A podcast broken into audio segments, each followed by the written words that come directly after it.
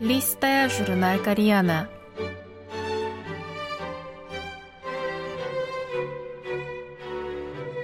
Дорогие радиослушатели, в эфире «Листая журнал Кориана». В этой передаче вы можете послушать самые интересные публикации журнала «Кориана», который издается Корейским фондом. У микрофона Аня.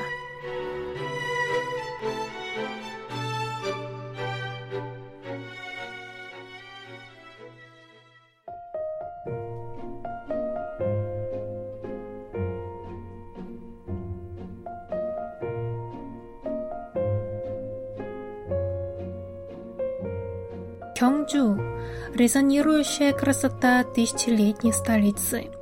Часть первая.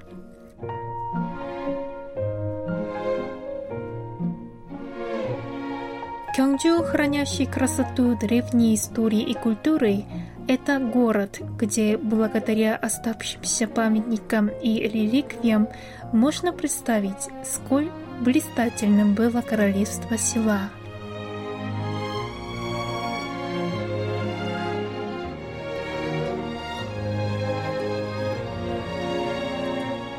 Направляясь в Кёнгджу, который некогда был сердцем буддийской культуры, я вспомнил, что Джек Керуак, важнейший представитель литературы бит поколения, в поздние годы был глубоко погружен в буддизм. Один из его романов озаглавлен почти так же, как эта рубрика «В дороге».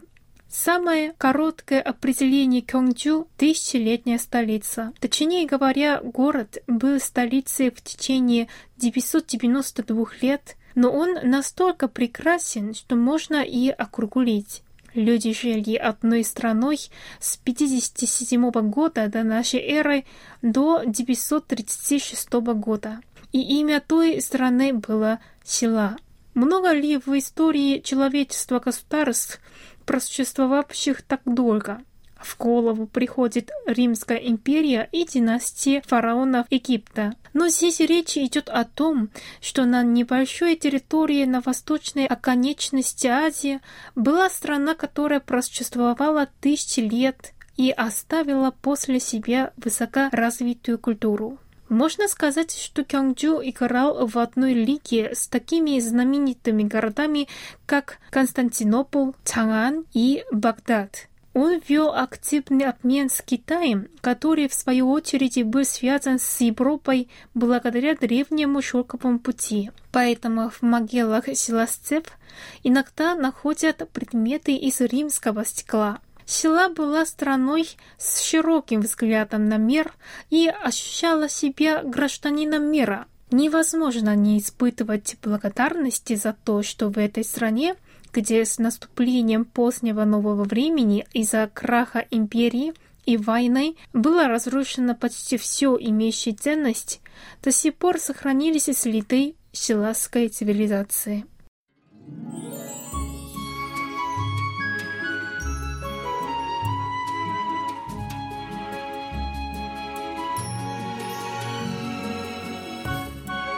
Подобно исследованию чужеземцу, прибывшему на лодке, я въехал в Кёнгджу со стороны Восточного моря через руины храма Каменса, связанного с великим королем Мумму. Монарх начал возведение храма в надежде предотвратить вторжение японцев благодаря милости Будды, но умер до завершения строительства.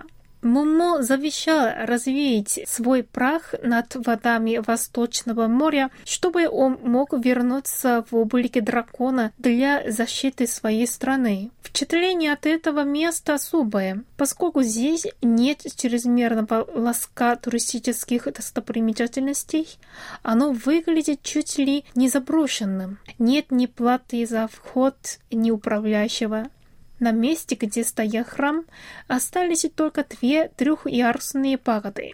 В древности море подходило вплотную к подножию храма и был прорыт канал, чтобы дракон, в которого обратился король, мог свободно приплывать и уплывать обратно. Не знаю, пагоды ли защищали дракона или дракон защищал их, но простая красота пагод долго не позволяет отвести от них взгляд.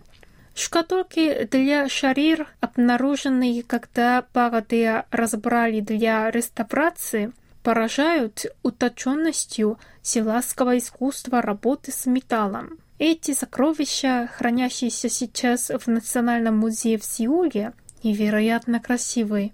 Их изысканность контрастирует с простой красотой пагод. Кажется, будто эти жемчужины, спрятанные внутри пагод, чтобы быть невидимыми глазу, заложили основу блистательной цивилизации села. В них есть скромность, когда роскошность не выставляется на показ. Может быть, это учит нас тому, что истинной красоте не нужно оправа, она блистает сама по себе.